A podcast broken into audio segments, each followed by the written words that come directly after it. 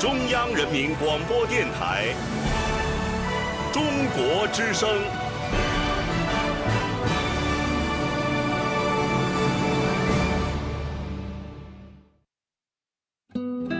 岁月在电波中流淌，人生在音乐中升华。每天午夜时分，千里共良宵，与您共赴心灵之约。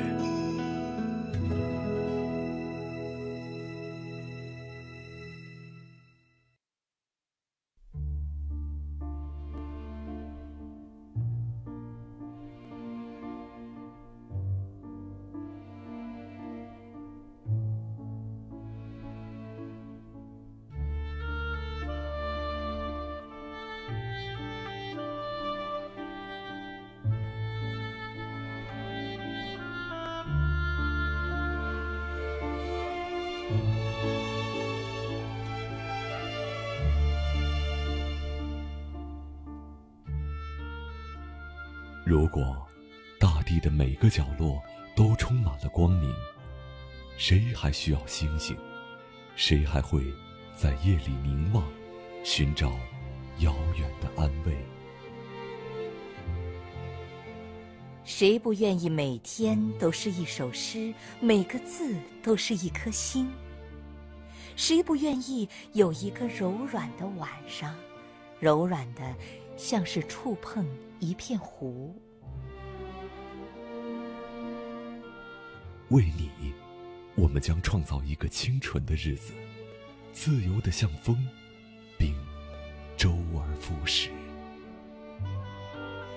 中国之声，千里共良宵，为你读诗。让我们就像这样细细的听。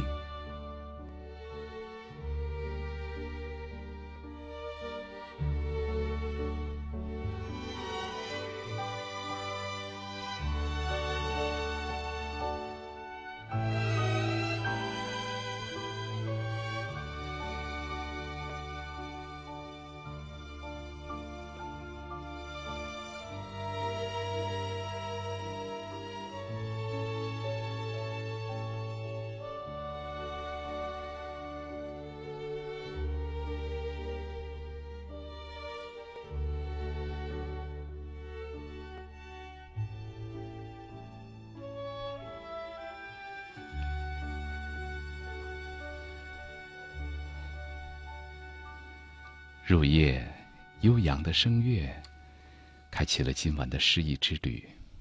晚上好，我是卫东。十一月六号，北京迎来了今年冬天的首场降雪，鹅毛大雪纷纷扬扬。目前正值北京最美丽的深秋季节，树上的叶子正红的、黄的娇艳。突降大雪，秋景和雪景相映成趣。网友们纷纷晒出了雪中美景图。正值周末的时候，卫东在这里送上小贴士：就要立冬了，天冷，注意加衣。说到雪，我不禁想到了今年年初的迪士尼动画电影《冰雪皇后》，以及经典的安徒生童话《卖火柴的小女孩》。在你的脑海当中，是否？也有那么几部印象深刻的童话故事或者童话人物。今天我们就来聊一聊童话。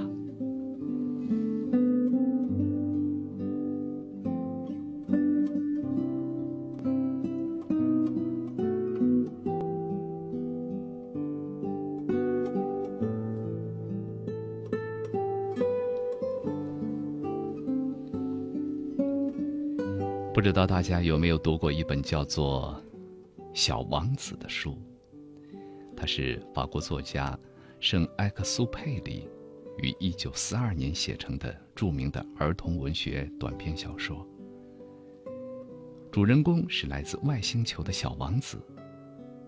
书中以一位飞行员作为故事的叙述者，讲述了小王子从自己星球出发前往地球的过程当中。所经历的各种历险。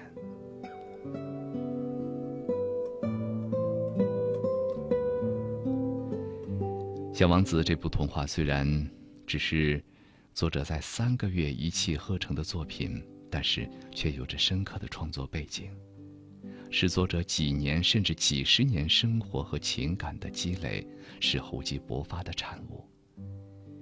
它不仅是一部给孩子看的童话，更是哲理与思考的结晶，充满了对人生的感悟。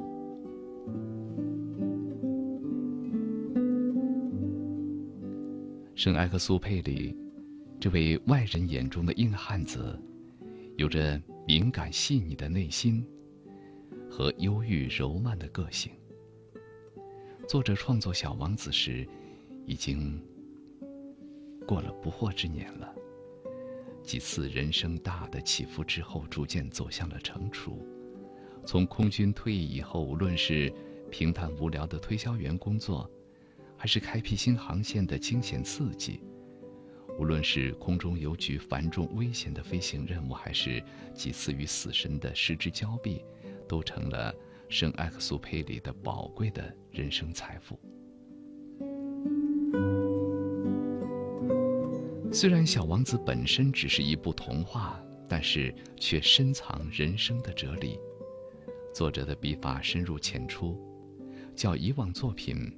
对人生看得更加透彻，是冷静的对人生的思考，包含着浓厚的象征意义，这是小王子特定的背景之一。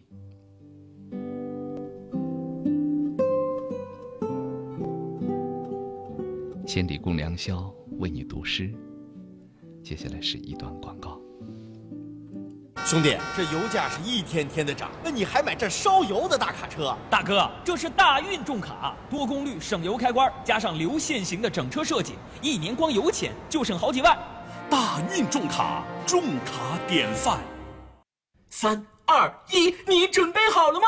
好视力全年最大优惠就在十一月十一购物狂欢节，想省钱现在就来电，马上开抢！好视力活动专线零幺零六二幺二七九七九六二幺二七九七九。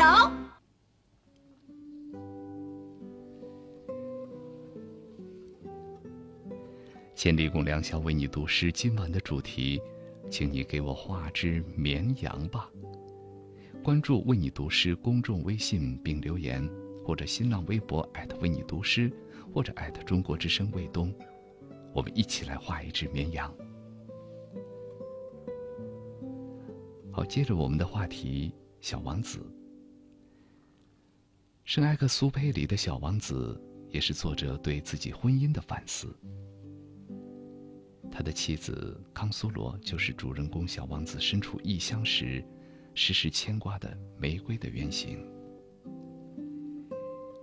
安东尼借由这篇童话故事倾吐令人沮丧的婚姻问题。自从作者1931年与康苏罗结为伉俪以后，因为两个人性格上差异比较大，曾经一度陷入了婚姻的危机。小王子这篇童话当中强调了爱与责任的重要性。这也是作者对待婚姻的态度。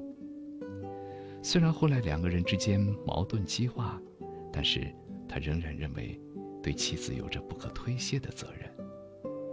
小王子离开自己的星球，漂流在外，却时时惦记那朵玫瑰，正是作者赴美寻求慰藉以后，对康苏罗无时无刻的牵挂。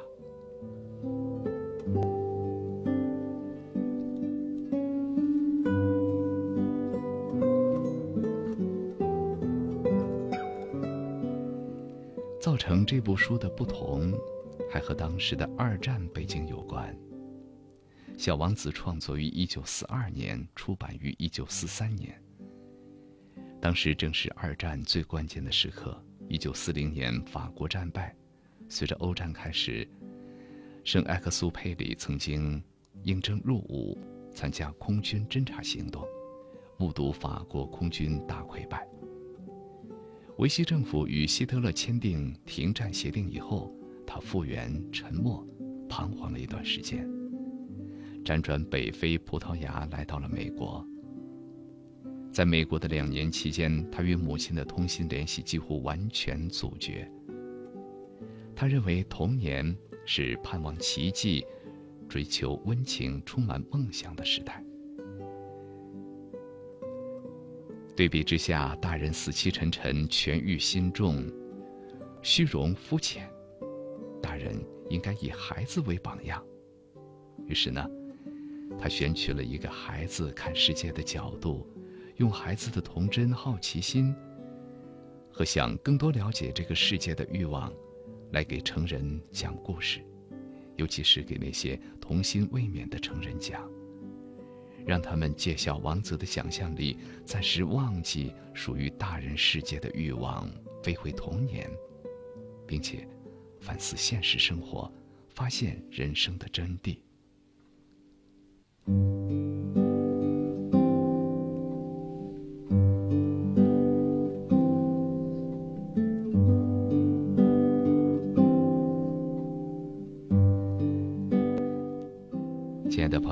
是否也有特别喜欢的童话故事？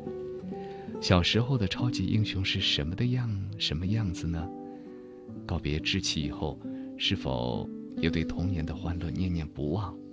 小时候你梦想的职业是什么？现在有没有达成当初的愿望呢？关注“为你读诗”公众微信，并且留言，或者新浪微博为你读诗，或者中国之声卫东。我们一起来画一只绵羊。今天的第一首歌，来自动画电影《小王子》。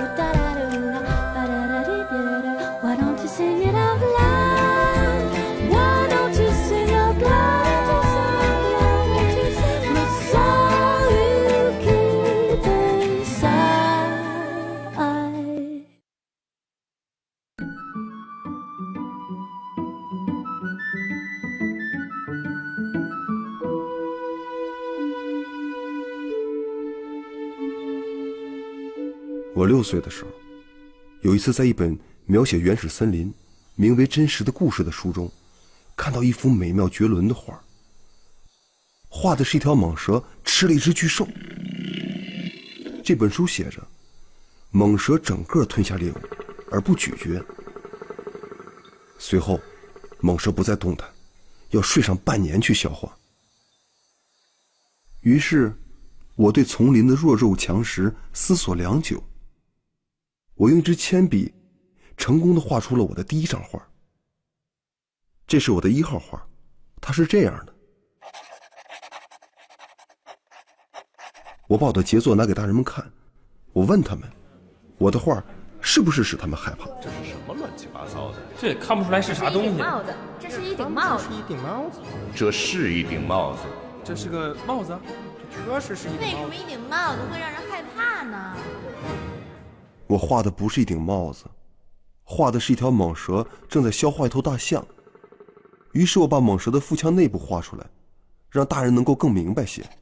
大人总是需要解释。我的第二号画是这样的：大人劝我把封闭的或者抛开的蟒蛇图放到一边还不如多去关心一下地理、历史、算术跟语法。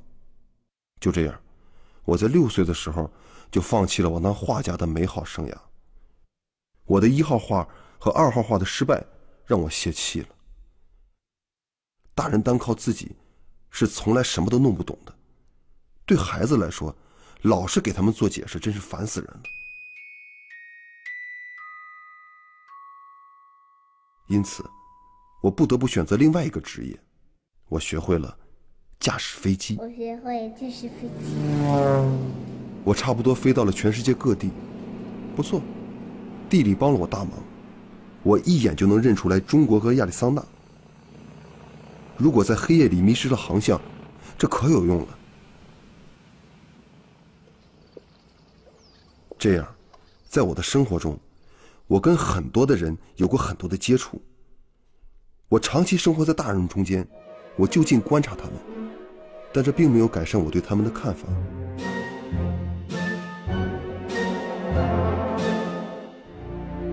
当我遇到一个在我看来头脑还算清醒的大人时，我就把戴在身上的一号画拿出来，在这个大人身上试试看。我想知道这个大人是不是当真有良好的理解能力，但他们总是回答我：“这是一顶帽子。”这是一顶帽子。帽子。一顶帽子。在当啥不？他说什么？于是我不跟他们谈蟒蛇、原始森林，也不谈猩猩，我转到他们能理解的范围内，我跟他们谈桥牌、高尔夫球、政治和时尚。大人们对认识一个能如此善解人意的人感到十分高兴。这人真不错。没错，没错。嘿嘿，这有点意思。思维能力超强。棒。他又说什么？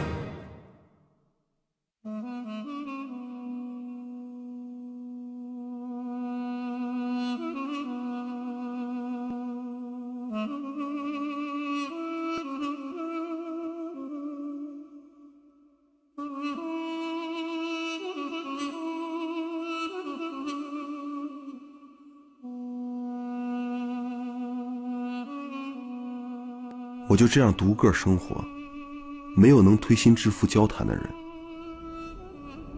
直到六年前，在撒哈拉沙漠当中遇到了一次故障，我的发动机有样东西坏了。我身边没有机械师，也没有同机的人。我准备自己修好发动机，虽然这很困难，对我来说，这是一个生死问题。我的水。只够喝一个星期的了。这样，第一天晚上，在远离人居有好几千公里的地方，我睡在了沙子上。我比在大洋中遇难的人待在木筏上还要孤独。您可以想象，当黎明时分，一个古怪的、轻微的声音叫醒我时，我多么吃惊啊！这个声音说。给我画一只绵羊。啊！请你给我画一只绵羊。我一蹦而起，仿佛受到了雷击。我使劲擦了擦眼睛，我定睛细看，我看到了一个妙不可言的小人儿，庄重的注视着我。可是我的小人儿似乎既没有迷路，也没有饿得要命、渴得要命、害怕的要命。从表面上看，他丝毫不像一个迷失在沙漠中的孩子，远离人居有好几千公里呢。可是，你在这干嘛？请你给我画一只绵羊。当神秘不可测的事儿如雷贯耳的时候，那是不可抗拒的。不管这有多么荒谬，我还是从兜里掏出了一支笔和一张纸。但这时，我想到了我只会地理、历史、算术和语法，我便没好气儿的对小人说：“我不会绘画。”没关系，请你给我画一只绵羊。由于我从来没画过绵羊，我就给他画了我只会画的两幅中的一幅，就是身体被封闭的蟒蛇。我惊讶的听到小人对我说：“不不，我不要画一条蟒蛇吃了一只大象，蟒蛇多吓人呐！一只大象占满了地方，我那里地方很小，我需要画一只绵羊，请你给我画一只绵羊吧。”好吧。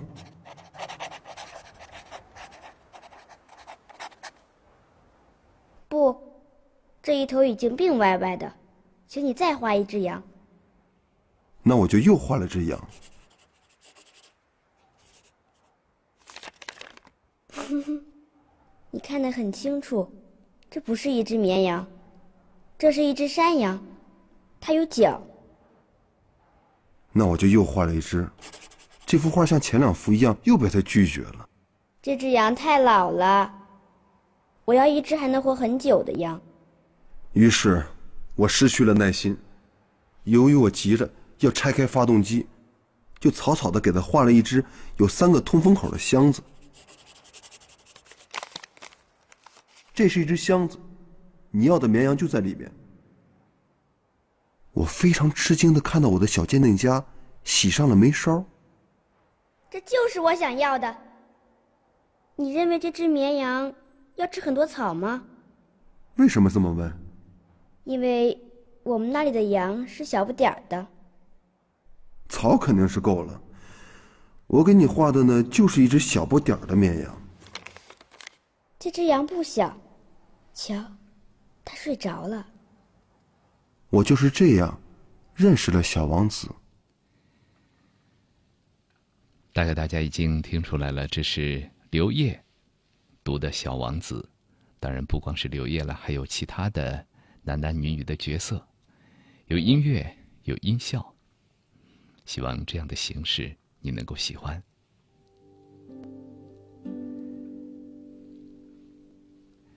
一九零零年，小安东出生在法国贵族的家庭，天生一头金发的圣埃克苏被人叫做。太阳王。十二岁的时候登上飞机，小安东从此再也无法脚踏实地了。当时飞机仅仅发明十年，事故率很高，可是小安东天天泡在降落场，请求有人能够带他到天上溜一圈儿。一九二一年，德国炮轰巴黎，青年安东经过多次挣扎，终于挤进了空军，成了。斯特拉斯堡第二飞行大队的地勤，安东自掏腰包请了一个老师开小灶教自己飞行技术。经过各种事故以后，他终于混进了第三十四号飞行团。翱翔在蓝天的安东是最自由、最无忧无虑的灵魂，然而他粗枝大叶的性格使他事故频发。一次与他同飞的飞行稽查员勒内，感觉安东的飞机引擎过热，于是勒内慌忙地准备跳机，而安东却恶作剧的在一边画了一张鲁滨逊海上漂流的漫画，送给勒内。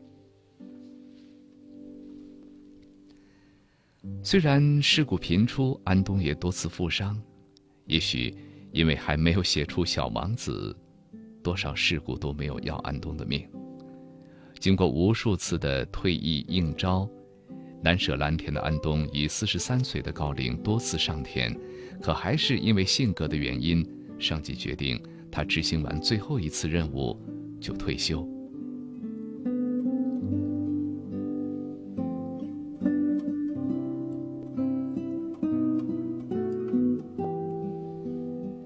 正是这最后的一次任务，飞翔在一万米高空的安东，在只有上帝俯瞰得到的地方，销声匿迹了。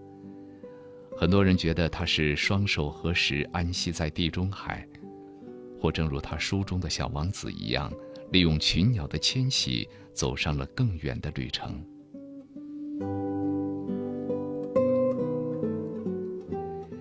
安东曾在一个三等包厢遇到了一个波兰家庭，他看着挤在大人中间熟睡的小孩，如同一个黄金色的水果一般，他不禁感叹：这是一张音乐家的脸。这位天才的小莫扎特，注定会与其他人一样被社会机器打造成一个模样，他的命运早已确定了。带着对童心无限的真爱，他创造了童心的化身。一头金发的小王子。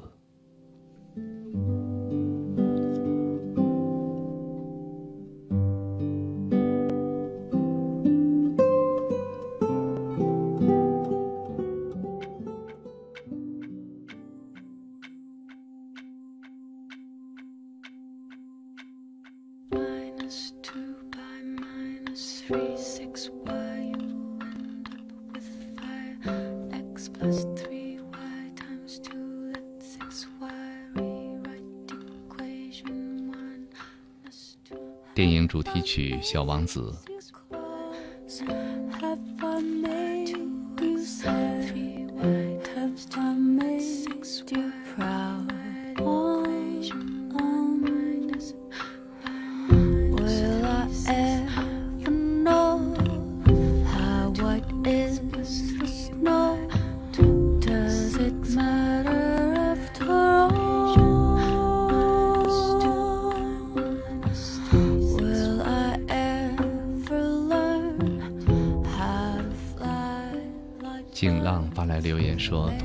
小王子和公主，要么是孤独善良的，要么是纯洁漂亮的，但总是会经历很多别人无法经历的事情。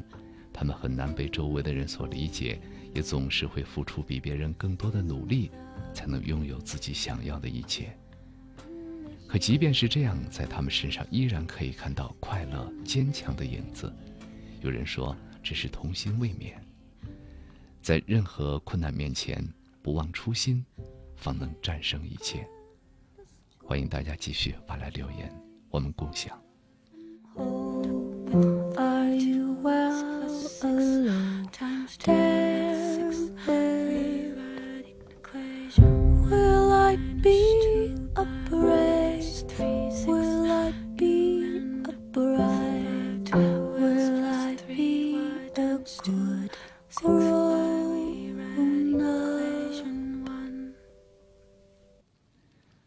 请刘烨继续给大家读《小王子》。至今已经有六年了，我从来没有讲过这个故事。与我重逢的朋友们，很高兴看到我还活着。我很忧郁，但对他们说，这是疲惫。眼下我心情平复了一些，就是说，没有完全平复。但是我知道。他回到了他的星球，因为在黎明时，我没有再看到他的身体。他的身体并不重。我喜欢在夜里聆听星星，这仿佛是五亿个铃铛。可是，出了不同寻常的事。我为小王子画的羊嘴套，我忘了添上皮带。他永远也不能把它套在羊嘴上了。我心想。他的星球上出了什么事呢？也许，绵羊吃掉了花儿。有时我还会想，肯定不会。小王子每天夜里会把玻璃罩子罩住他的花儿，他仔细的看管他的绵羊。于是我很高兴，所有的星星也都轻轻的笑着。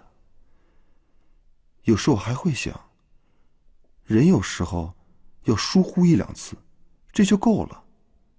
有天晚上，他忘记了罩上玻璃罩，要么绵羊在夜里悄无声息的跑出来，于是铃铛都变成了泪珠。这是一个极大的奥秘。对你们这些也喜欢小王子的人来说，就像是对我一样。如果某个地方不管在哪儿，有一只我们并未见过的绵羊，吃过或者没有吃过一朵玫瑰花，宇宙的一切就全然不同。你仰望天空，心想：绵羊吃过花没有？你会看到一切都改变了。任何大人都永远都不会明白。这样想，竟如此重要。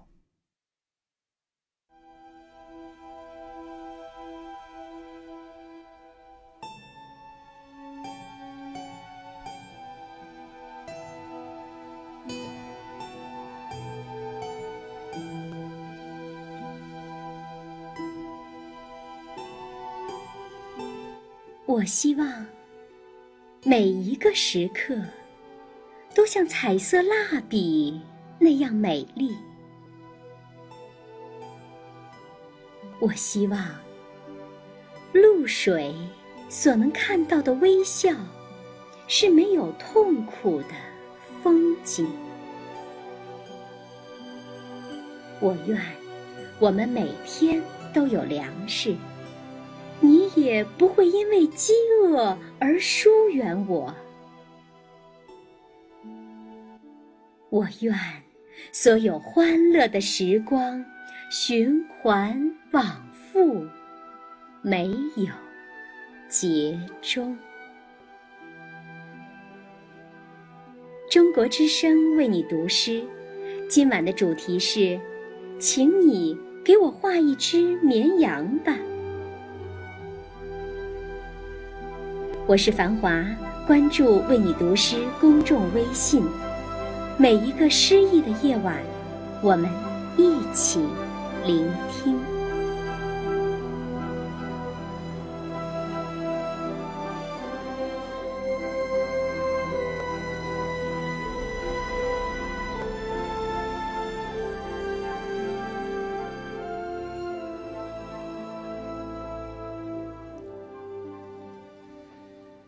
给我画一只绵羊。继续小王子的话题。小王子那朵自负而骄傲的玫瑰花，正是作者安东的妻子康苏罗。两人刚见面，安东就说错了话，只好带他上天来做补偿。没想到，康苏罗并不动心。安东强迫他说：“难道你不想驯服我吗？”这句温暖的话。让人想起了《小王子》里那只耳朵长长的小狐狸。康苏罗带着朋友上了安东利用特权调来的九人座的飞机，坐在副驾驶的位置上，和身后的乘客以挡板相隔。这时候，戏剧的事情发生了。飞到半空的时候，安东忽然命令康苏罗吻他。但是遭到了康苏罗的拒绝，理由是西班牙女人只吻心上人。没想到安东流泪了，说他不喜欢自己是因为自己长得太丑。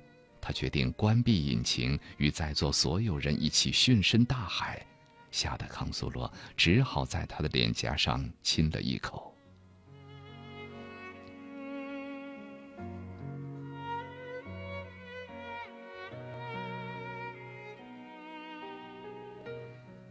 这段看似开端很甜蜜的婚姻，日后经历了无数的争吵、不睦、分分合合。小王子利用一群野鸟迁徙的机会，抛下了玫瑰花做星际旅行。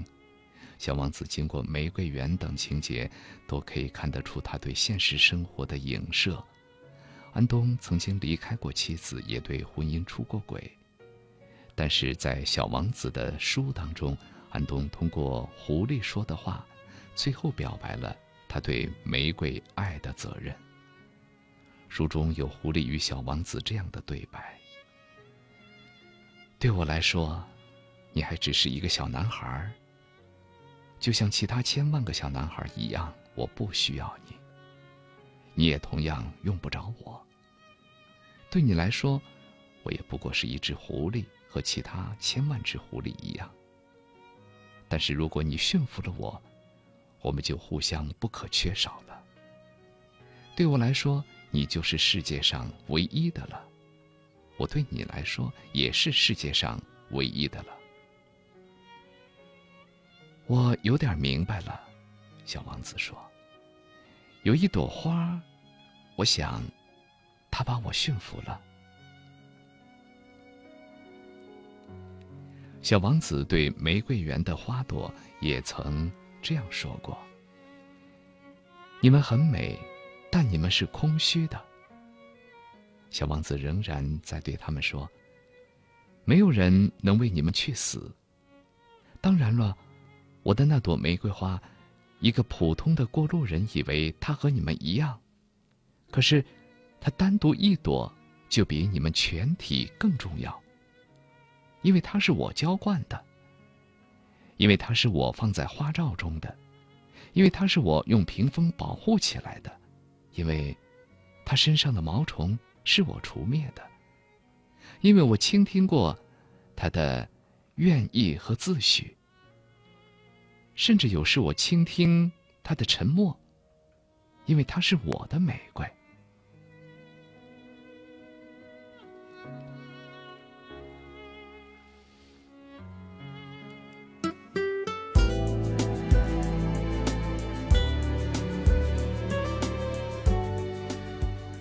也曾，曾经像你一样，来自黄渤。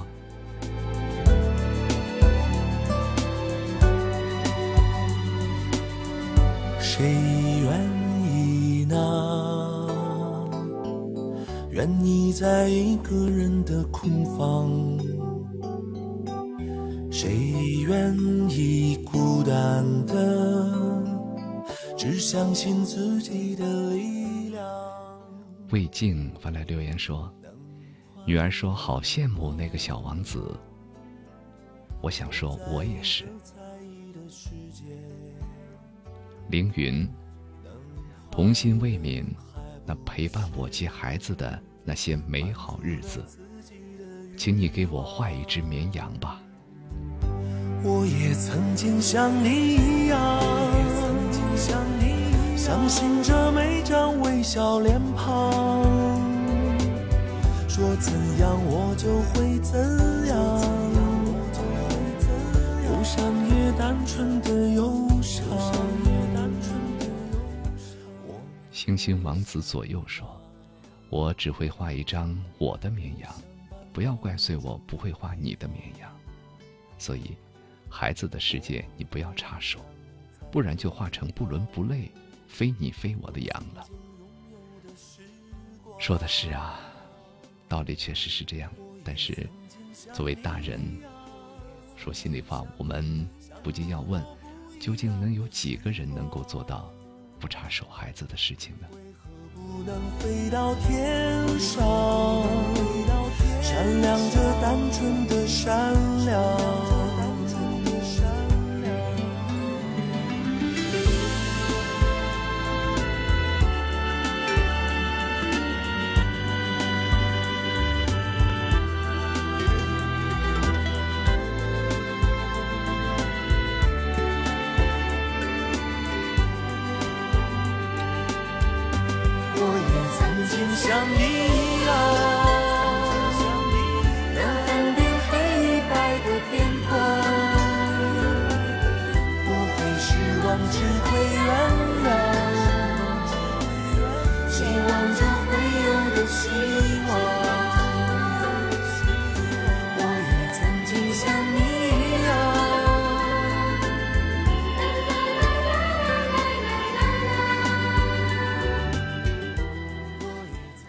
像千年魂只为君战倾城笑说：“我希望每一个人心中都有一个童话故事，每一个失意的夜晚，听着它入睡。”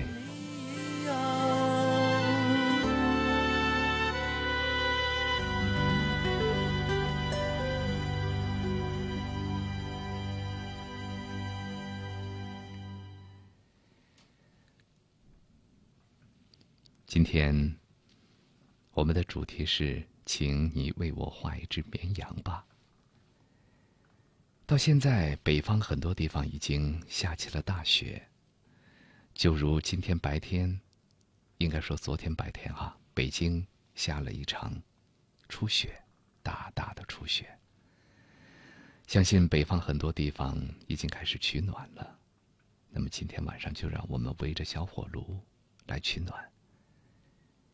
聊一聊曾经读过的童话故事，已经还有故事背后的故事。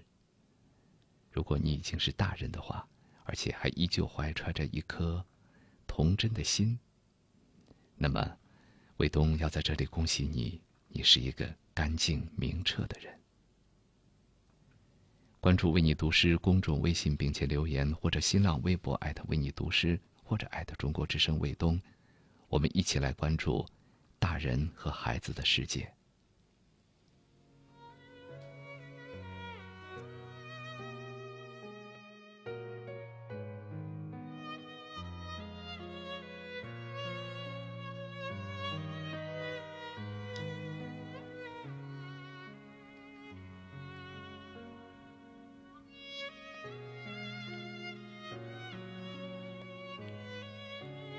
有几个问题。今天你仰望天空了吗？你最近一次凝望河川是什么时候？是什么让你情不自禁的发出赞叹？你喜欢几岁时的自己？你最想做什么？你最想做的事是什么？你能回答出多少呢？你好，我是张雅青，我是王迪诺。我是严昭东，我们今年都十岁。感谢关注，为你读诗。今天我们为你读的是日本诗人长田宏的作品。第一次提问。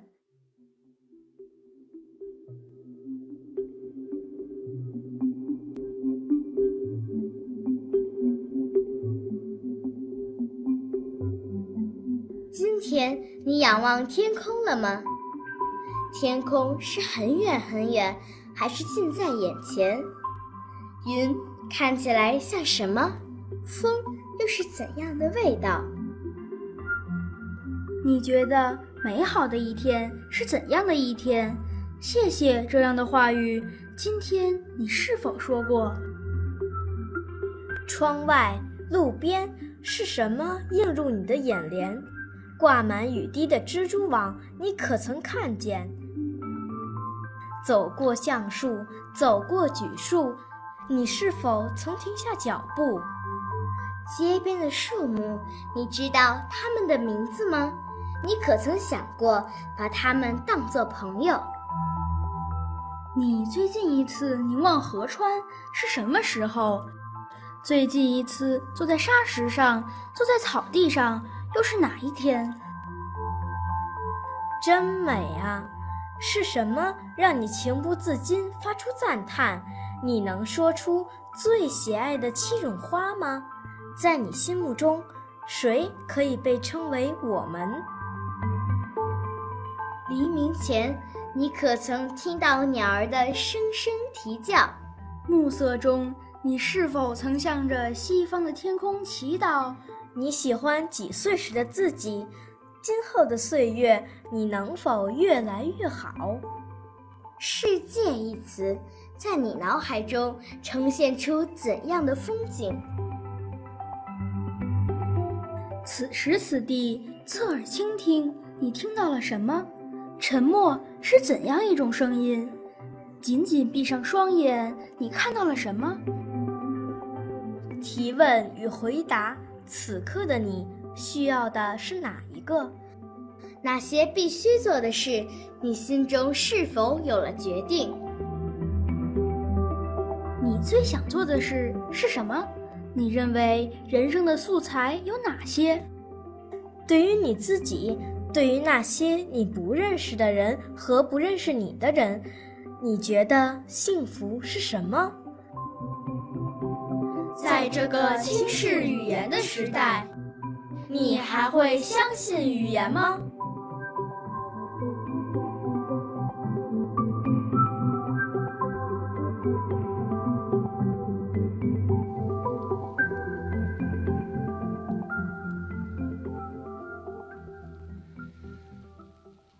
是的，没错，这些问题是由几位十岁的可爱的孩子们提出来的。听来他们好像不经意的提出的问题，在这里我感到确实能够让人心里为之一震。什么时候开始，我们已经无法像孩子一样肆意的大呼小叫了？什么时候开始，我们无法像孩子一样爱做梦了？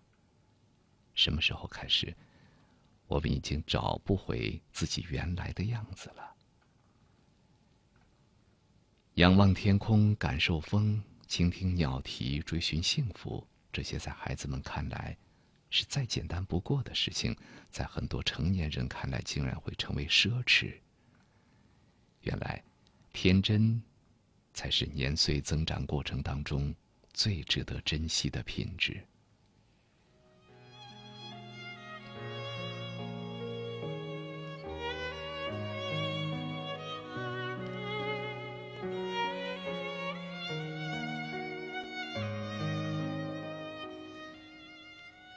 在朱德庸的漫画《绝对小孩》里，描绘了六个绝对麻烦的小孩。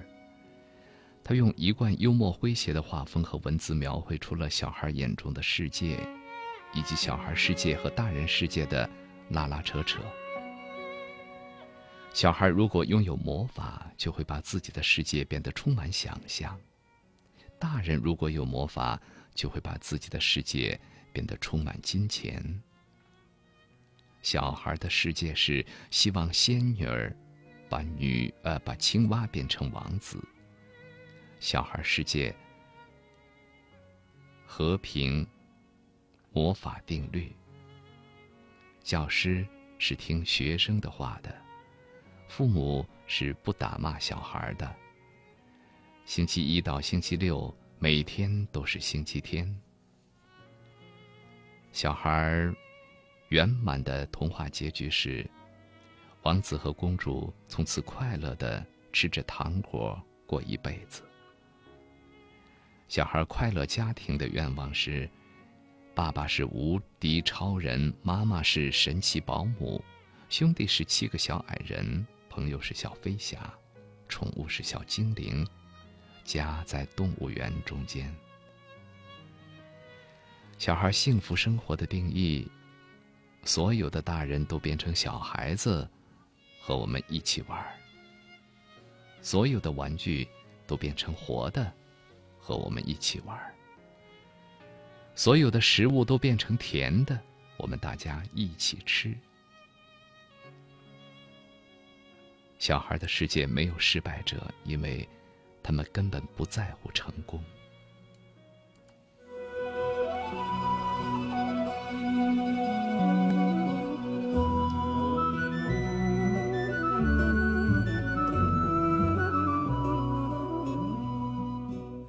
看天蓝色满天，直到那夜空翻转。我看见星星眨眼，我知道它并不遥远。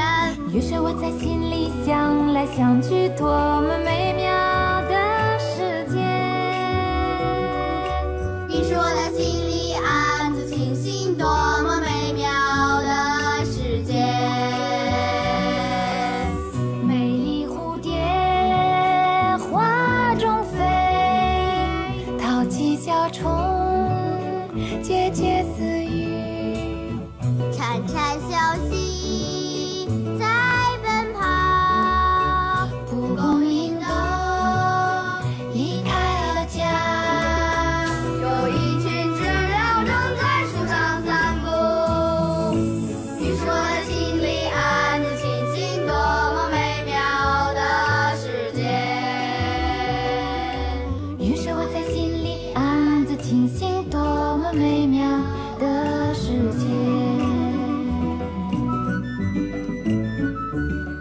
首歌就叫做《多么美妙的世界》。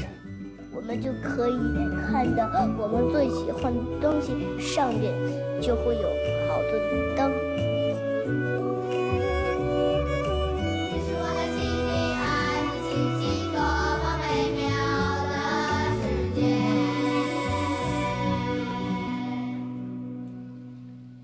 你是我的心里想来想去，多么美妙的世界。朋友你好，我是繁华，感谢关注 Be My Guest 为你读诗。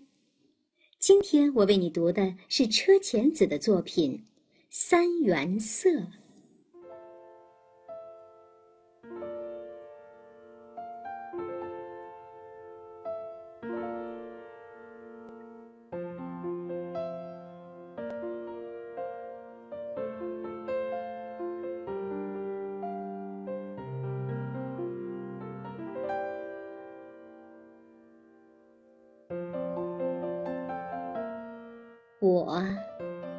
在白纸上，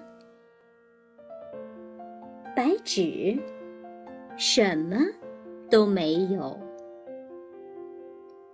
用三支蜡笔，一支画一条，画了三条线，没有尺子。歪歪扭扭的，大人们说，红、黄、蓝是三原色，三条直线象征三条道路。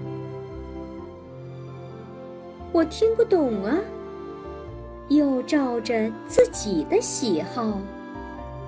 画了三只圆圈，我要画的最圆，最圆。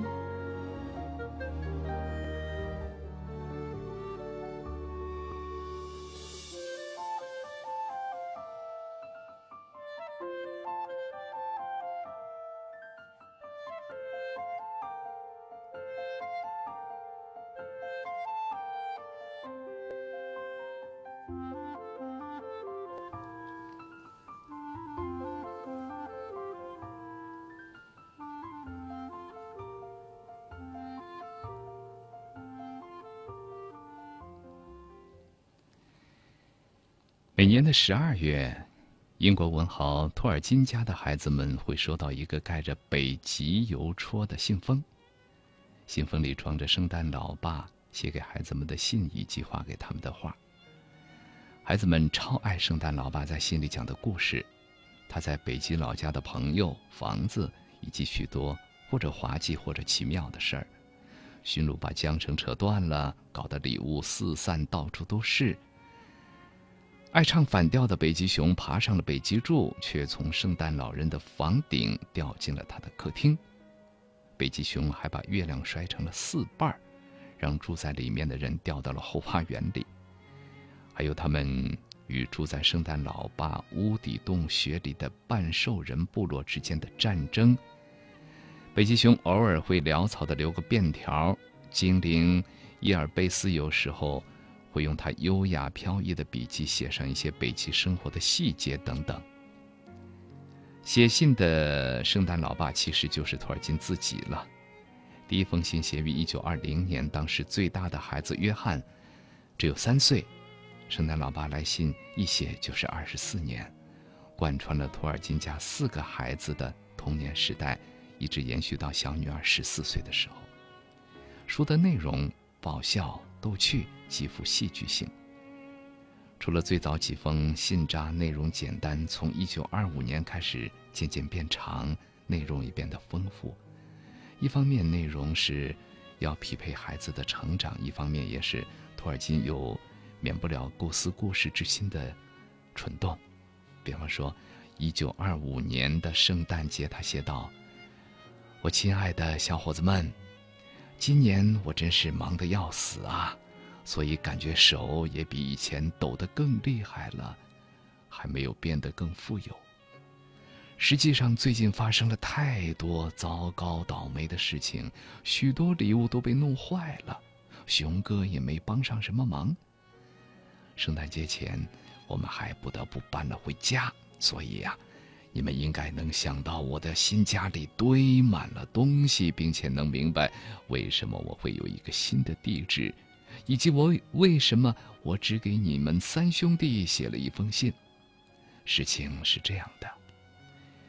去年十一月有一天刮大风，我的挡风帽被吹走了，然后挂在了北极点指示柱的顶上。我千叮咛万嘱咐让熊哥别去摘帽子，可是他不听，擅自爬上了那细细的北极柱，结果可想而知，北极柱被拦腰折断了，还砸到我的屋顶上。熊哥呢？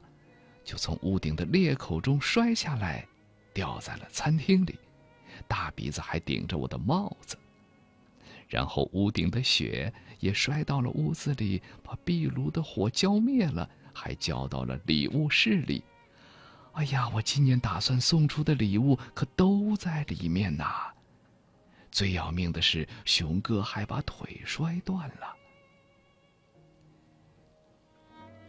他现在是康复了，可他表示今年不会再给我帮忙，我为此很生气。我猜他的脾气可能也摔坏了。但愿明年圣诞节前他能康复吧。我给你们寄了一幅事发现场的画，还有我在北极点悬崖边的新家，美丽的礼物。礼物室就在悬崖里面，这样的一幅画。要是约翰还看不懂我的抖抖字，你们要知道我已经一千九百二十五岁了呀。那么就请他爸爸帮忙读一下吧。还有迈克尔什么时候能认字呢？什么时候能给我写信呢？给你和克里斯托弗送上很多很多的爱。话说克里斯托弗的名字和我还真像呢。好吧，就这样吧，再见。这封信的落款是“圣诞老爸”。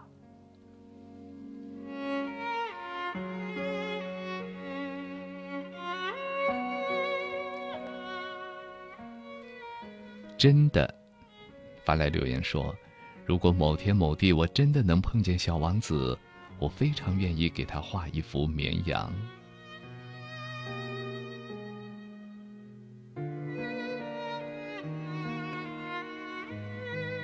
星芒之蓝说：“虽然我们已经渐渐老去，可是我们却可以有一颗不老的心，只要保存好它，孤独的小王子，他就一直还在。”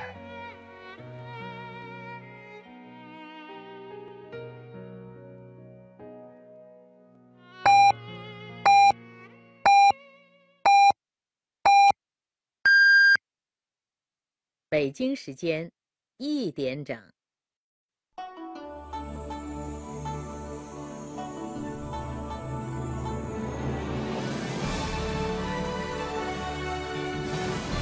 中央人民广播电台《中国之声》。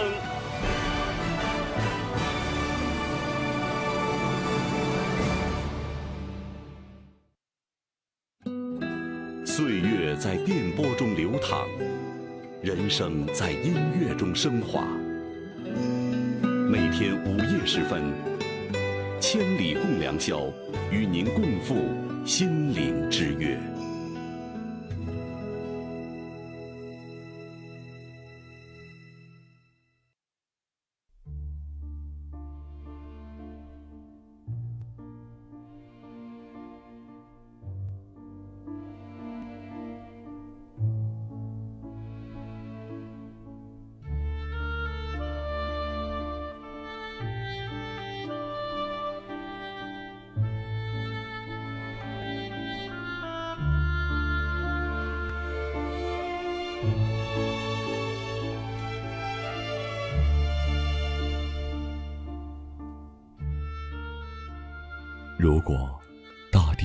个角落都充满了光明，谁还需要星星？谁还会在夜里凝望，寻找遥远的安慰？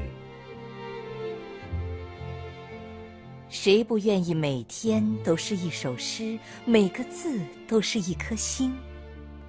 谁不愿意有一个柔软的晚上，柔软的像是触碰一片湖？为你，我们将创造一个清纯的日子，自由的像风，并周而复始。中国之声，千里共良宵，为你读诗。让我们就像这样细细的听。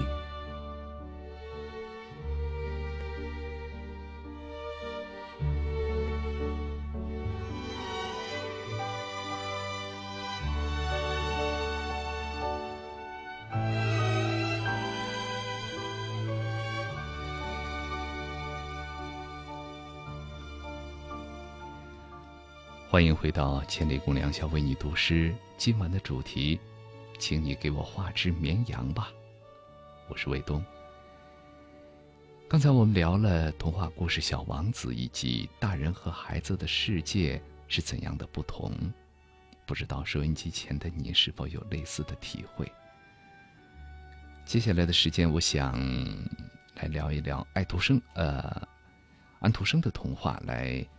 关注“为你读诗”公众微信并留言，或者新浪微博艾特“为你读诗”或者艾特“中国之声卫东”，我们一起分享那些你最爱的童话故事。在我们节目预告以后啊，有一位听众朋友发来了一个在微信平台的后台上啊发来了一个特别长的留言，他说。小时候，我们的童话是有许许多多的零食与玩具。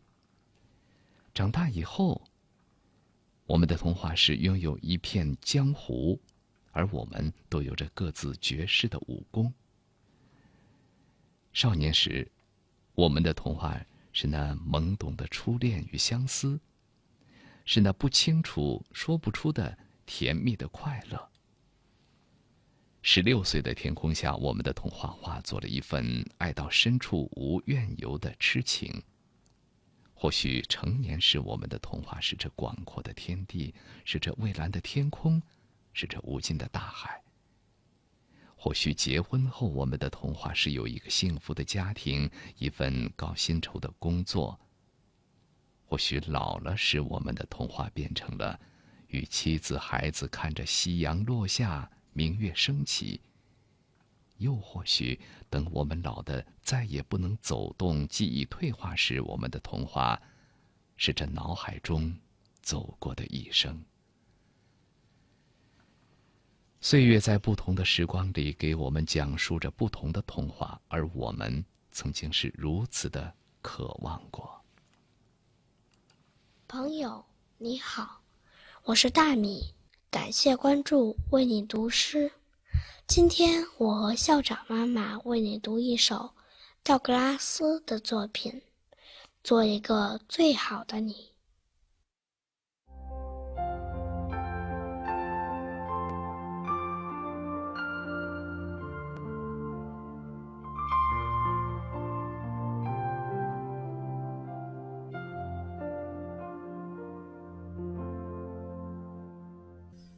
如果你不能成为山顶上的高松，那就当山谷里的小树吧。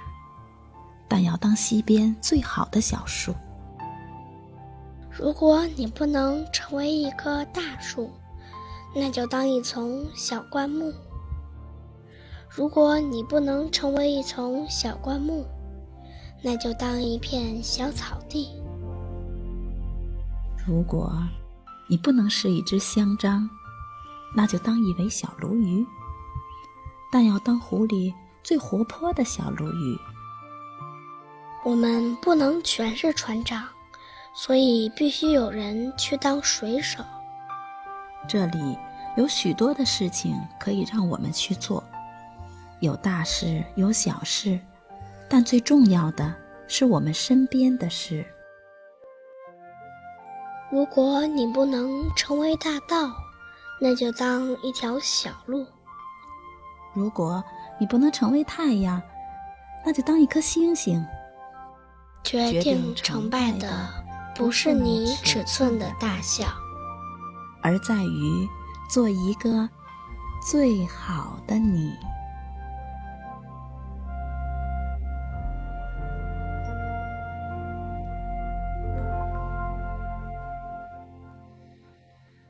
做一个最好的你。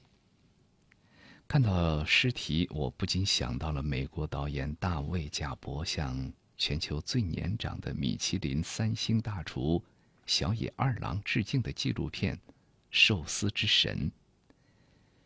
每天我都着迷不已。二郎讨厌假期，不像其他商人，他无意把生意做大，在乎的只有尽善尽美。二郎的寿司店坐落在东京一座破旧的地铁站里，虽不起眼儿，但这里可能是世上最好的寿司店，还赢得了米其林三星级的评分。我会继续攀登，直到顶峰，但没人知道顶峰在哪里。二郎在他的领域做到了最好。在伦敦麦克兰堡广场，有一座建筑，上面标着。古迪纳夫学院。乍一看，你也许好奇，为什么这座研究生宿舍楼会叫这么一个中庸的名字？够好。够好似乎不够精益求精，又略少了一些踏实执着。但是多数情况下，即便成为够好，也需要付出很多努力的。由此看来，做一个像二郎一样的人，做一个最好的自己。是件多么需要意志与定力的事情啊！毋庸置疑，每一个做父母的都希望自己的孩子能够成为优秀的人才，但是不能忽视了孩子成长的规律，不能对孩子的要求太过苛刻。孩子刚刚断奶就要求他自己拿勺子吃饭，孩子刚刚学会说话就叫他阅读古诗。孩子上学要求他必须考第一名。要知道，成长期的孩子喜欢尝试新事物，但是呢，他们又特别害怕失败。如果一个刚入学的孩子被要求只能考第一名，那么孩子接受到的暗示就是只许成功，不许失败。在这种暗示的影响下，孩子就会变得十分的惧怕失败。对于这些成长期的孩子来说，只许成功不许失败，并不是鼓励，而是一种压力。也许他们曾经多次体验过成功，但是因为父母的这种教育态度，他们对失败持有一种特殊的敏感。因为这种敏感，他们会把失败的感觉放大，会对失败有一种莫名的恐惧感。往往在这种恐惧感的驱使下。孩子常常会拒绝尝试新事物，久而久之呢，孩子就容易封闭自己，在学习当中变得被动消极。事实上，并不是父母的期望越高，孩子就会按照父母所期望的那样去成长。我们来听这样的诗：你好，我是齐哈哈，感谢关注，为你读诗。今天我为你读的。是诗人顾城的作品。我是一个任性的孩子。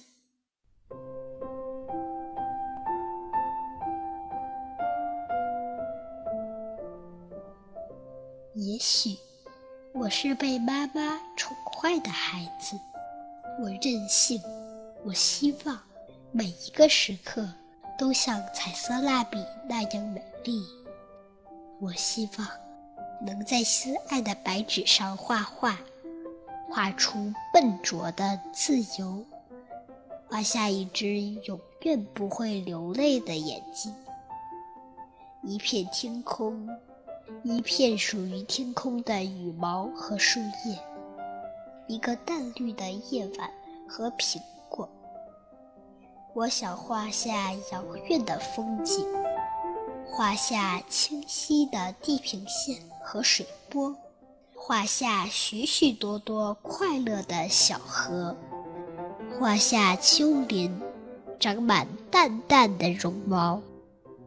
我让它们挨得很近，让它们相爱，让每一个默许，每一阵静静的春天悸动，都成为一朵小花的生日。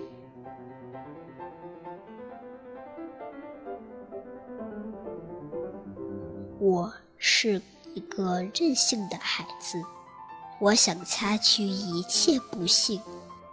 我想在大地上画满窗子，让所有习惯黑暗的眼睛都习惯光明。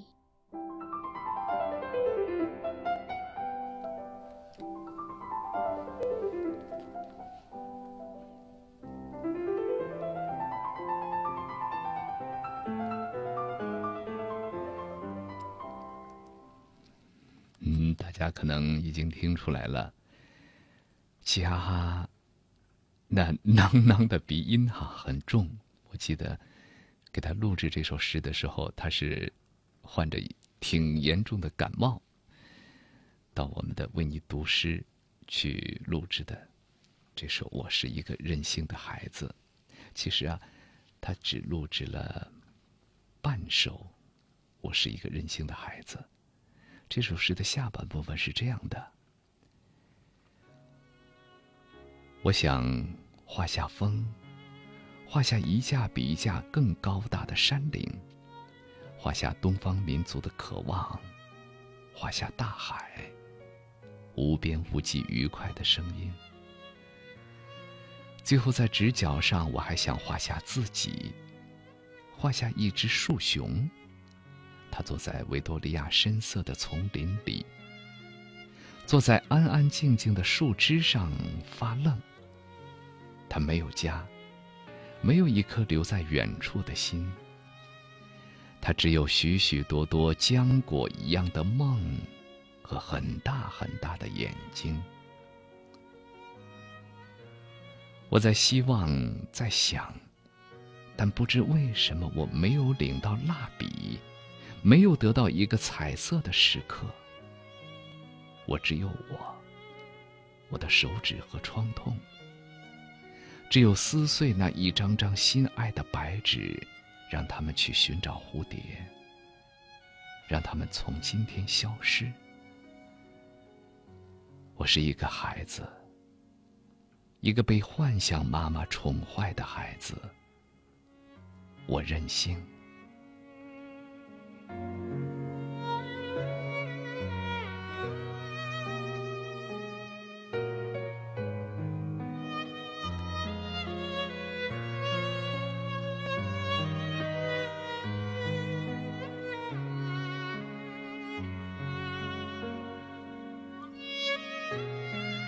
是的，这就是整首作品的后半部分。一个只为了梦想而活的人，究竟会活成什么样子呢？如果你认识顾城的话，相信你就能够找到答案。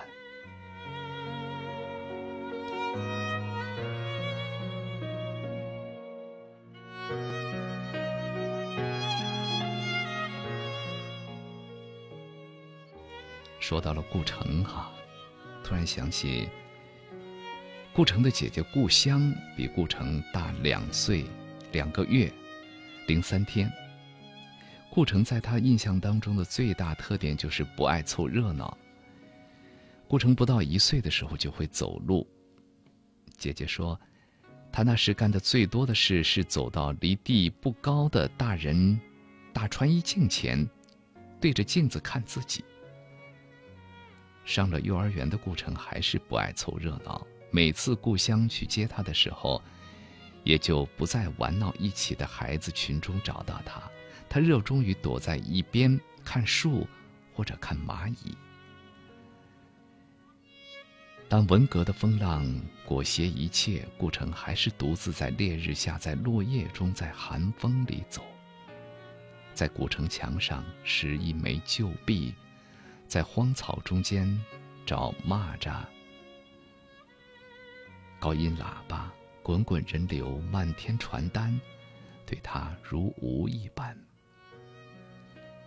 故乡说他嘲笑我、痛恨我，不许我去参加集体社会活动，认定那些事情都很无聊，而我的同学都很庸俗。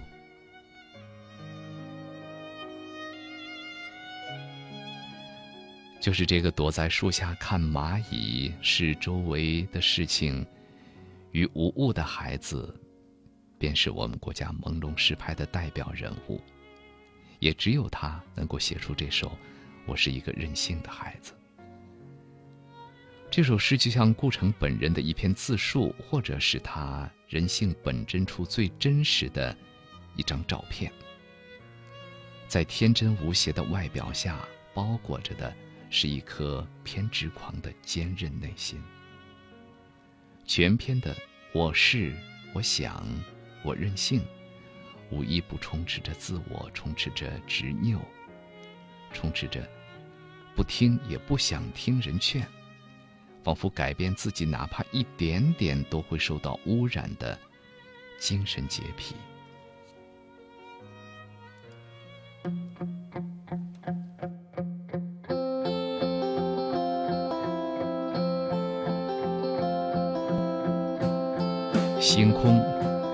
五月天。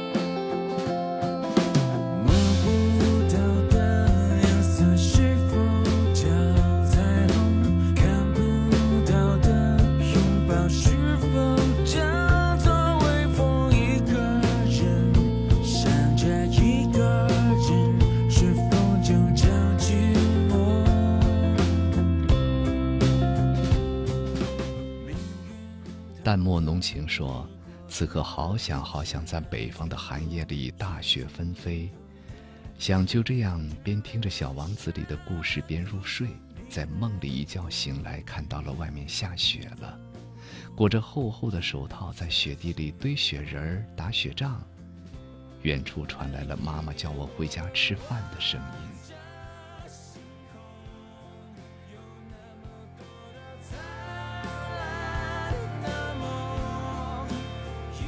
桥的似水流年说：“每个人都会遇到一位美丽的白雪公主或者白马王子。很幸运的是，我的白雪公主已经出现在我的生命里了。不过，并不是所有的童话故事都是美好的，难免会有坎坷。就如同唐三藏通过九九八十一难才取到了真经，我和我的白雪公主还走在路上。不过，我坚信我会通过八十一难。”跟他一起取得幸福的真经。哎呀，祝福你不要去经历这么多的磨难吧。但还是谢谢你发来留言，这是一位熟悉的听众，几乎每一期节目都和我们互动，谢谢你。我们失去联络，这一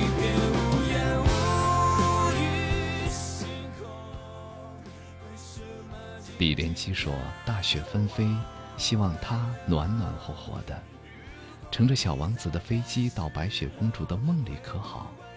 好梦，晚安。嗯，晚安。对不起，我脱口而出了，读得太早了。”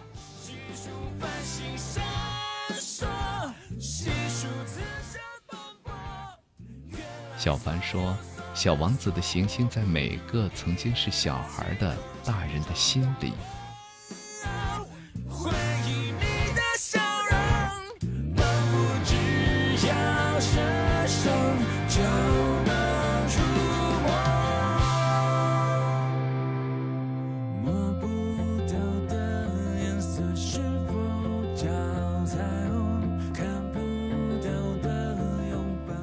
幻化春风说：“对于八零后、九零后共同童年回忆之一，便是哆啦 A 梦。它没有白雪公主的浪漫情调，没有小王子的古典气质，有的只是普通孩子对于友情的追求。百宝袋里无数的道具，寄托了我们无限的幻想。”作者童本宏先生逝世二十年，在此向他给予我们共同童年回忆表示敬意。这拥有，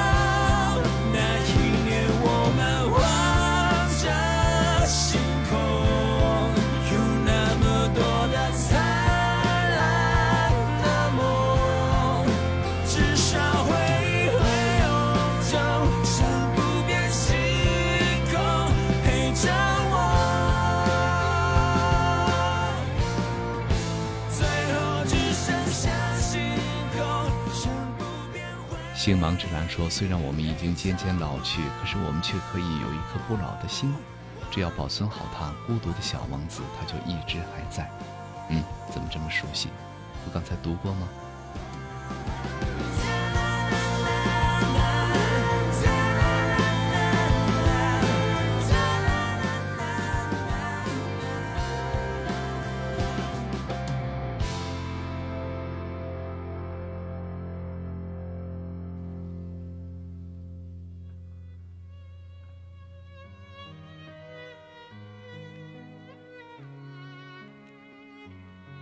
一首写给顾城的诗，题目叫做《童话诗人》。你相信了你编写的童话，自己就成了童话中幽兰的花。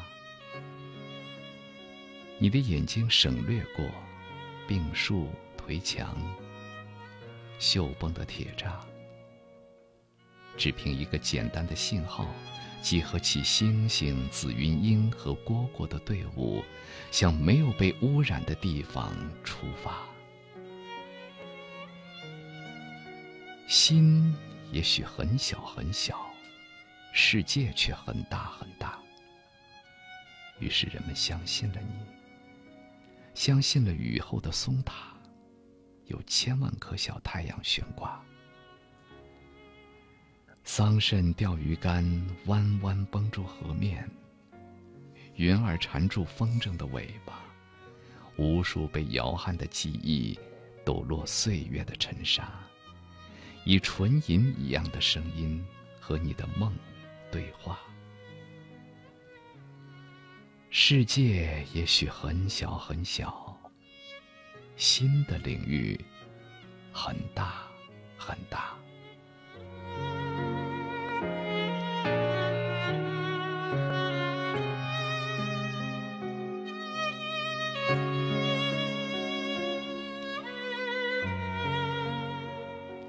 这首诗的作者叫舒婷。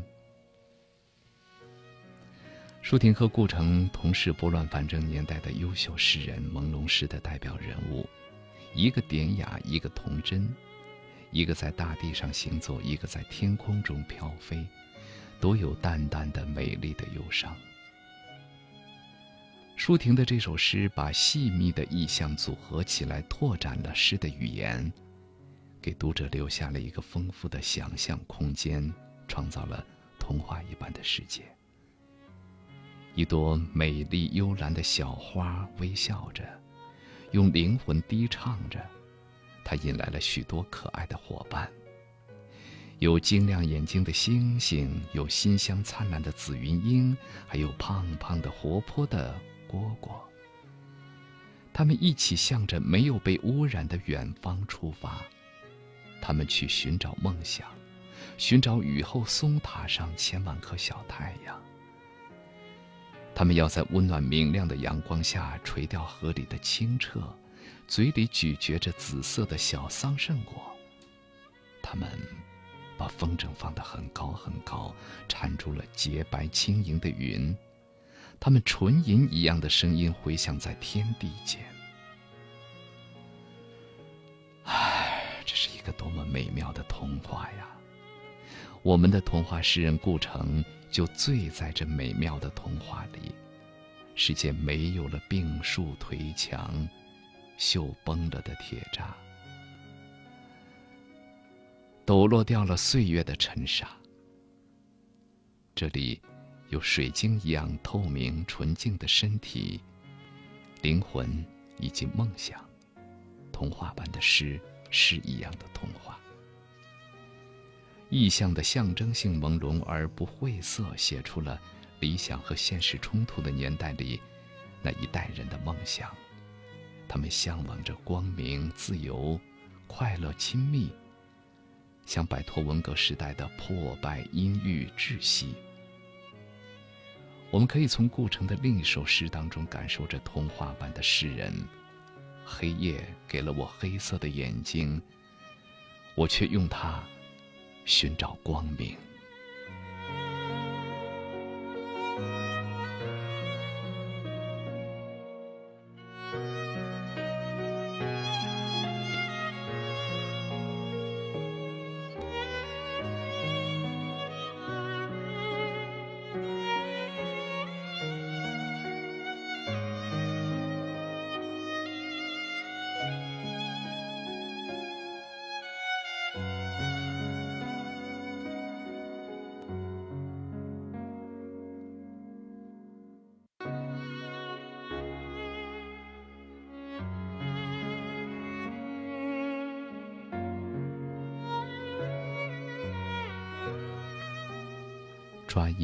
光留言说：“从未割舍童话，在微博的简介也是永怀童心的少女，很喜欢童话中的简单美好，结局永远是幸福。”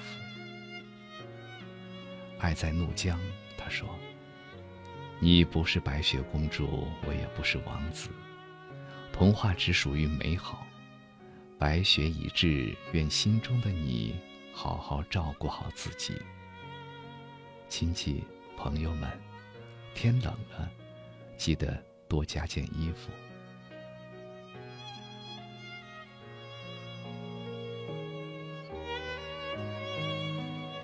莲花莲说：“是不是每个女孩小时候都有一个公主梦呢？就像男孩也有英雄梦那样。小的时候很喜欢小美人鱼。”羡慕她有一头秀美的红发，也曾经幻想着能够像她一样成为大海里最受欢迎的公主。现在我依然喜欢她，我欣赏她独自忍受痛苦、为爱执着的勇气，欣赏她成为所爱之人而自己变成泡沫的善举，欣赏她成全所爱之人而自己变成泡沫的善举。成为星星的他，也教会了我如何去爱。自然说，我的王子是暂时保密。好吧，我就权当暂时保密是一个四字人名吧。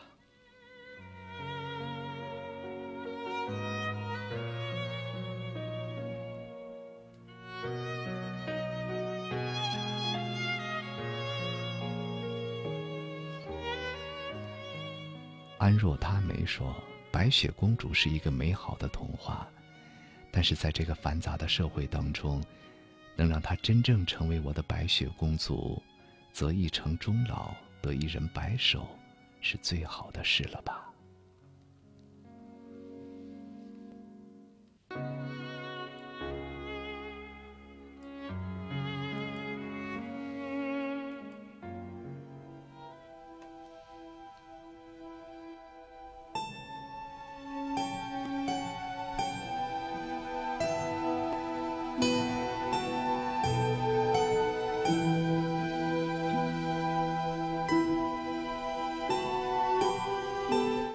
我希望每一个时刻都像彩色蜡笔那样美丽。我希望露水所能看到的微笑是没有痛苦的风景。我愿我们每天都有粮食。也不会因为饥饿而疏远我。我愿所有欢乐的时光循环往复，没有结终。中国之声为你读诗，今晚的主题是，请你给我画一只绵羊吧。我是繁华，关注“为你读诗”公众微信。每一个诗意的夜晚，我们一起聆听。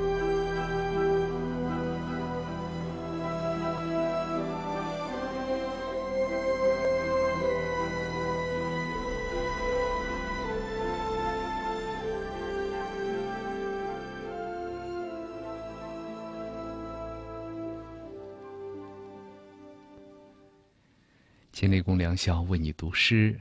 我是卫东。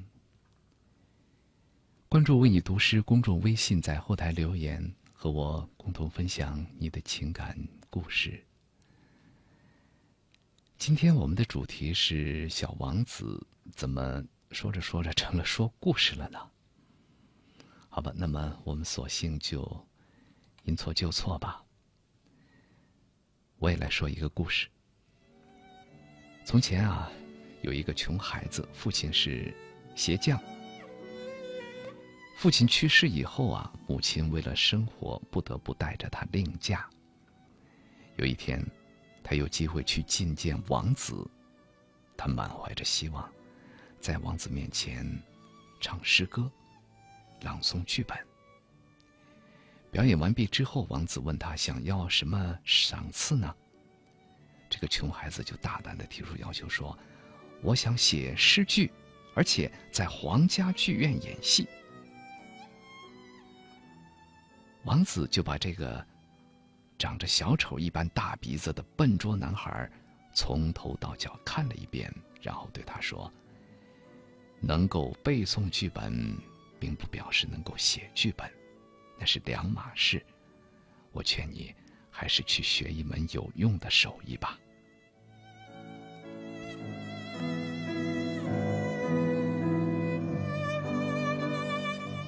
但是这个孩子回家以后，打破了自己的储钱罐，向母亲和从来不关心自己的继父道别，离开家去追寻自己的理想。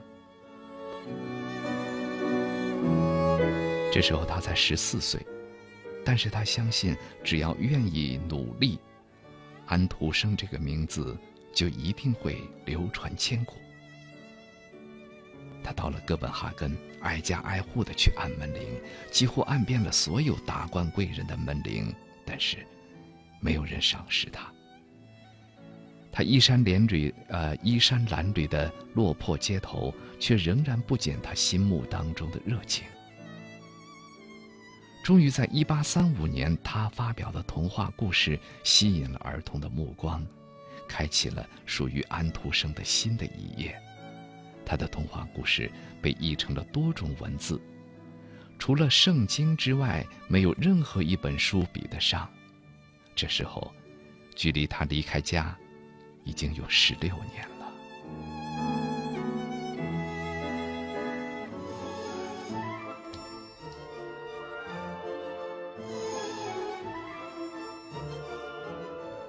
小童话大未来。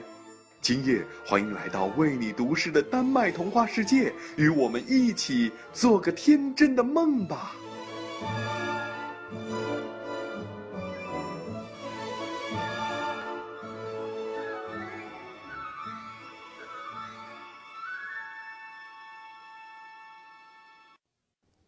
朋友你好，我是任鲁豫，感谢关注 Be My Guest 为你读诗丹麦童话记。今天我为你读的是安徒生的童话《世上最美丽的一朵玫瑰花》。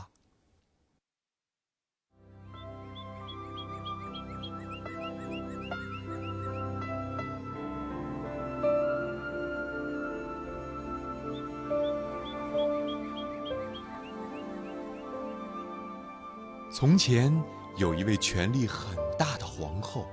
他的花园里种植着美季最美丽的从世界各国移来的花，但是他特别喜爱玫瑰花，因此他有各种各色的玫瑰花，从长着能发出苹果香味的绿叶的野玫瑰，一直到最可爱的普罗旺斯的玫瑰，样样都有。他们爬上宫殿的墙壁，攀着圆柱和窗架，伸进走廊，一直长到所有大殿的天花板上去。这些玫瑰有不同的香味、形状和色彩，但是这些大殿里充满了忧虑和悲哀。皇后睡在病床上，起不来。御医宣称他的生命没有希望。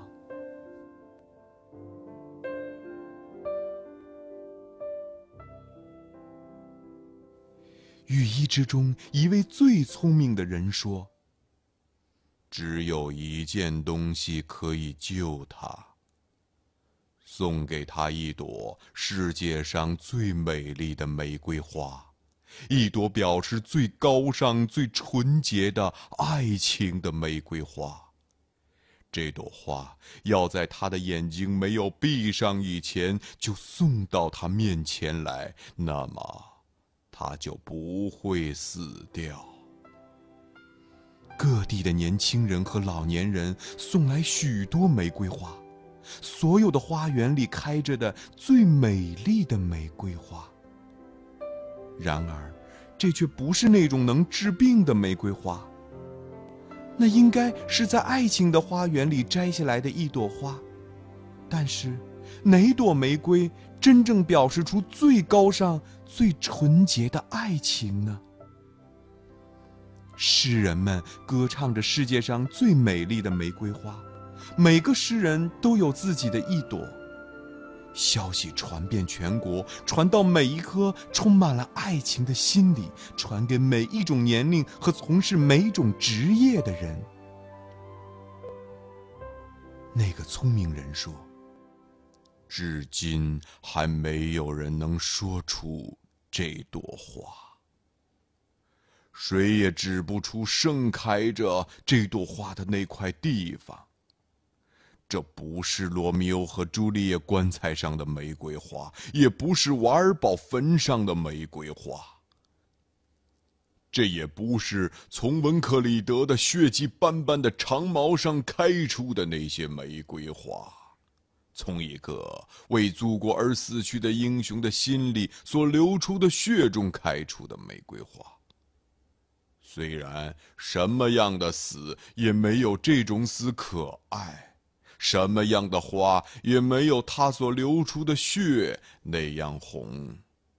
这也不是人们在静寂的房间里花了无数不眠之夜和宝贵的生命所培养出的那朵奇异之花——科学的奇花。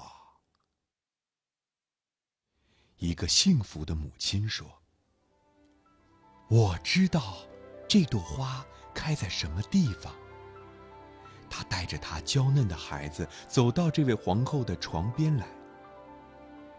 我知道，在什么地方可以找到世界上最美丽的玫瑰花。那朵表示最高尚和最纯洁的爱情的玫瑰。是从我甜蜜的孩子的鲜艳的脸上开出来的。这时，他睡足了觉，睁开他的眼睛，对我发出充满了爱情的微笑。这朵玫瑰是够美的，不过还有一朵比这更美。另一个女人说：“是的。”比这更要美得多。我曾经看到过一朵，再没有任何一朵开的比这更高尚、更神圣的花。不过，它像更深玫瑰的花瓣，白的没有血色。我看到它在皇后的脸上开出来。她取下了她的皇冠，她在悲哀的长夜里抱着她的病孩子哭泣，吻他，祈求上帝。保佑他，像一个母亲在苦痛的时候那样祈求。悲哀中的白玫瑰是神圣的，具有神奇的力量，但是它不是我们所寻求的那朵玫瑰花。虔诚的老主教说：“不是的。”我只是在上帝的祭坛上看到世界上最美的那朵玫瑰花。我看到它像一个天使的面孔似的射出光彩。年轻的姑娘走到圣餐的桌子面前，重复他们在受洗时听到的诺言。于是，玫瑰花开了。他们鲜嫩的脸上开出淡白色的玫瑰花。一个年轻的女子站在那儿，她的灵魂充满了纯洁的爱。她抬头望着上帝，这是一个最纯洁和最高尚的爱的表情。聪明人说。愿上帝祝福他。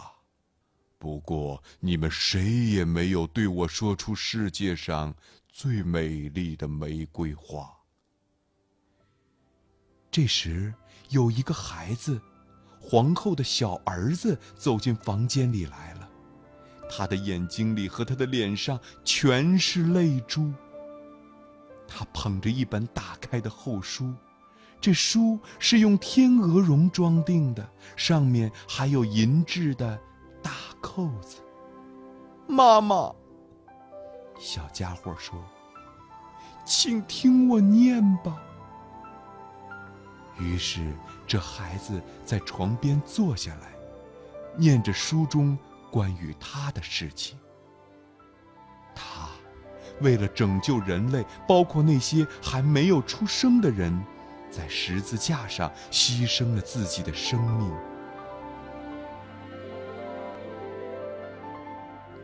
没有什么爱能够比这更伟大。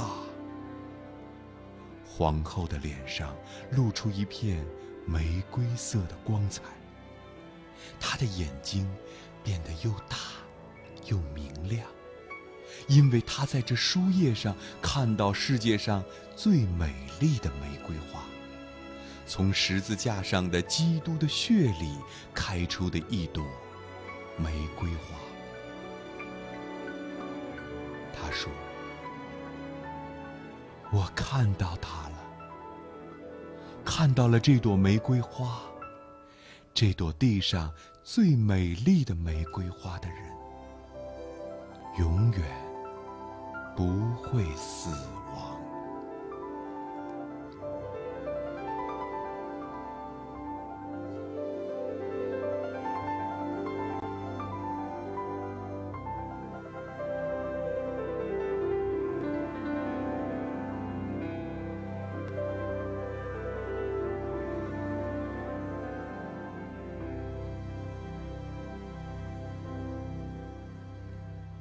世上最美丽的一朵玫瑰花，把我们带到了一个童话世界，纯净美丽的童话世界。不但纯净美丽，而且告诉我们什么叫做高尚。鲍勃乐小鱼发来留言说：“记得暑假翻阅安徒生童话时，读出了别样的味道。原来安徒生并不只是会讲童话。”许多人生大道理都浓缩为一篇篇精致的童话。ZL，他留言说：“有生以来第一次睡前听着故事，让自己单纯美好，面对这世界充满幻想。”啊，他说他今天加班到很晚。好吧，向他道一声辛苦。那么，我们就再安排一首童话。送他入睡。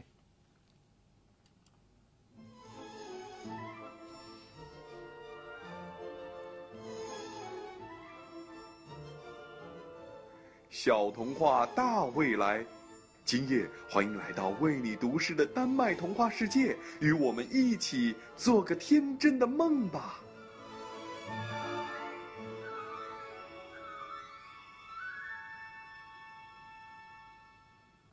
朋友你好，我是刘芳菲，感谢关注 Be My Guest 为你读诗丹麦童话记。今天我与哥本哈根市市长弗兰克·延森先生分别用中文和丹麦语为您读安徒生童话《完全是真的》。在这个童话的演绎过程当中，您将听到我与以往完全不同的声音。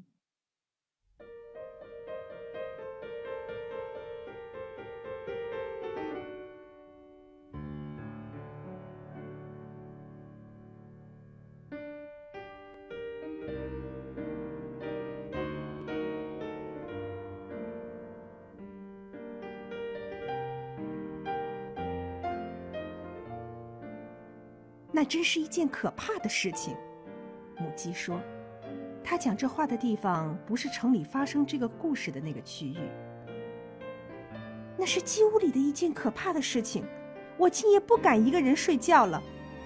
真是幸运，我们今晚大伙儿都栖在一根漆木上。”于是他讲了一个故事，弄得别的母鸡羽毛根根竖起，而公鸡的冠却垂了下来。这完全是真的。不过，我们还是从头开始吧。事情发生在城里另一区的鸡屋里面。太阳落山了，所有的母鸡都飞上了漆木。有一只母鸡，羽毛很白，腿很短，它总是按规定的数目下蛋。在各方面说起来，它是一只很有身份的母鸡。当它飞到漆木上去的时候，它用嘴啄了自己几下，弄得有一根小羽毛落下来了。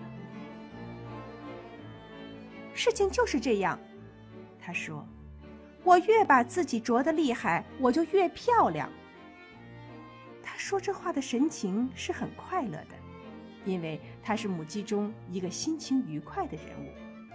虽然我刚才说过。它是一只很有身份的母鸡。不久，它就睡着了。周围一片漆黑，母鸡跟母鸡站在一边。不过，离它最近的那只母鸡却睡不着了。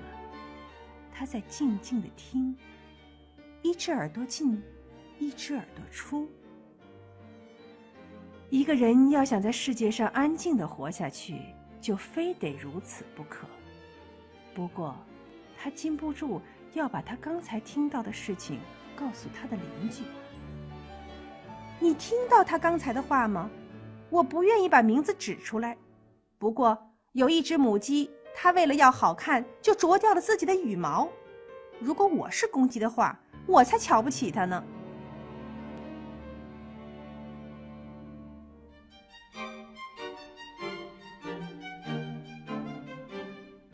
这些母鸡的上面住着一只猫头鹰和她的丈夫，还有孩子。这一家人的耳朵都很尖。邻居刚才讲的话，他们都听见了。他们翻了翻眼睛。于是，猫头鹰妈妈拍了拍翅膀说：“不要听那些话。不过，我想刚才你们已经听到了。我是亲耳听到过的。你得听多了才能记住。”有一只母鸡完全忘记了母鸡所应当有的礼貌，它甚至把自己的羽毛都啄掉了，好让公鸡把它看个仔细。猫头鹰爸爸说：“这可不是孩子们可以听的话。”我还是要把这话告诉对面的猫头鹰，它是一只正派的猫头鹰，值得来往。于是，猫头鹰妈妈飞走了。呼呼，呜呼呼，他们俩都喊起来，而喊声就被下边鸽子笼里面的鸽子听见了。你们听到了那样的话没有？有一只母鸡把羽毛啄掉了，要讨好公鸡，它可一定会冻死的。如果它现在还没死的话，在什么地方？在什么地方？鸽子咕咕的叫。就在对面的那个屋子里，我我我可以说是亲眼看见的。他讲出来真不像话，不过他真的讲出来了，真的真的，每个字都是真的。所有的鸽子说，同时向下边的养鸡场咕咕的叫。有一只母鸡，有人说是两只，它们把自己所有的羽毛都啄掉了，为的是与众不同，借此引起公鸡的注意。这是一种冒险的玩意儿，因为他们本来就容易伤风感冒，一定会发高烧死掉的。他们两位现在已经死了。醒来呀，醒来呀！公鸡大叫着，同时向围墙上飞去。他的眼睛依然带着睡意，不过他仍然在大叫。三只母鸡因为与一只公鸡在爱情上发生不幸，全都死去了。它们把它们的羽毛啄得精光，这是一件很丑的事情。我不愿意把它关在心里。大家都知道它了吧？让大家都知道吧，蝙蝠说。于是母鸡叫，公鸡啼，让大家都知道它吧，让大家都知道它吧。于是，这个故事就从这个鸡屋传到那个鸡屋，最后又传回到了最开始的地方。这个故事就变成了五只母鸡把它们的羽毛都啄得精光。为的是要表示出它们之中谁和那位公鸡恋爱，而因此变得消瘦。后来他们相互啄得流血，弄得五只鸡全部都死掉，这使他们的家庭蒙羞，他们的主人也蒙受了极大的损失。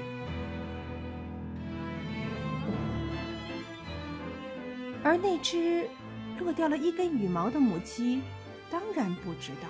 这个故事的主人公就是他自己，因为，他是一只很有身份的母鸡，所以他说：“我瞧不起那些母鸡，不过像这类的贼东西有的是，我们不应该把这种事儿藏起来。我我会尽我的力量把这故事在报纸上发表的，让全国都知道，让那些母鸡活该倒霉，他们的家庭也要倒霉。”这故事终于在报纸上被刊登出来了，这完全是真的。一根小小的羽毛，可以变成五只母鸡的故事。呃，我想小孩子听完这个故事，应该会乐得咯咯笑。只为传递当中的词语句子一次次的变形。但是成年人看了这个故事，无疑会对其中的隐喻会会心的一笑。生活在信息时代，我们见过多少次这种相似的故事，又有多少次我们就是那以讹传讹的母鸡邻居、猫头鹰、鸽子，或者是蝙蝠啊？但是我想，小孩子这时候可能不会听我们的节目。哎，这个节目的播出时间，对小孩子来说，应该是一个很无奈的事情吧。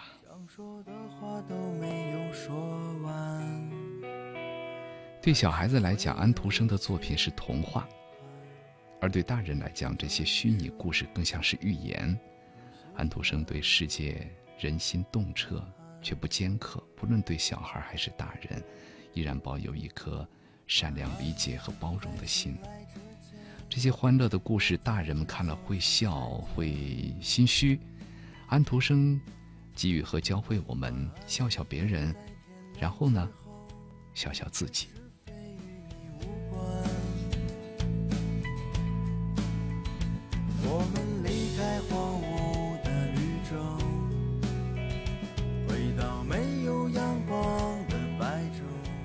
时间 JX 一五说：“每个人的童年都不一样，而我的童年伴随着很多很多有趣的故事。那些奶奶给我讲的故事，是奶奶给我画的绵羊上了最美的颜色。现在奶奶却老了，病了。我不知道除了奶奶，还有谁还愿意看我画的绵羊。”但是奶奶却常常摸着我的手，笑着说：“哈哈，你长大了。”就这样等待到底是为董事长有话说：“说，小王子刻画的意境非常像小时候的梦想，唯美但不可触碰。”今晚中国之声的话题勾起了我无尽的梦想，谢谢你们。谢谢你们陪了我这么久，在这里，魏东也谢谢大家陪了为你读诗将近两个小时了。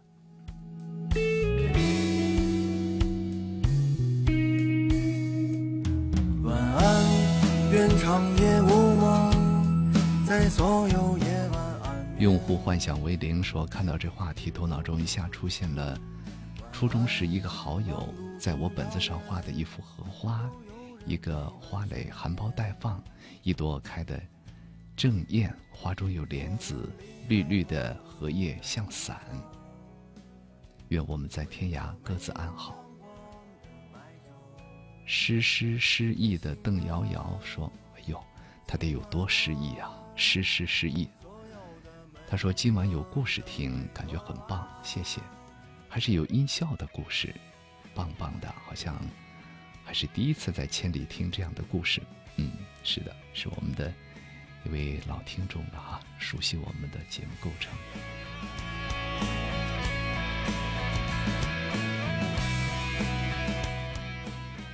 默认。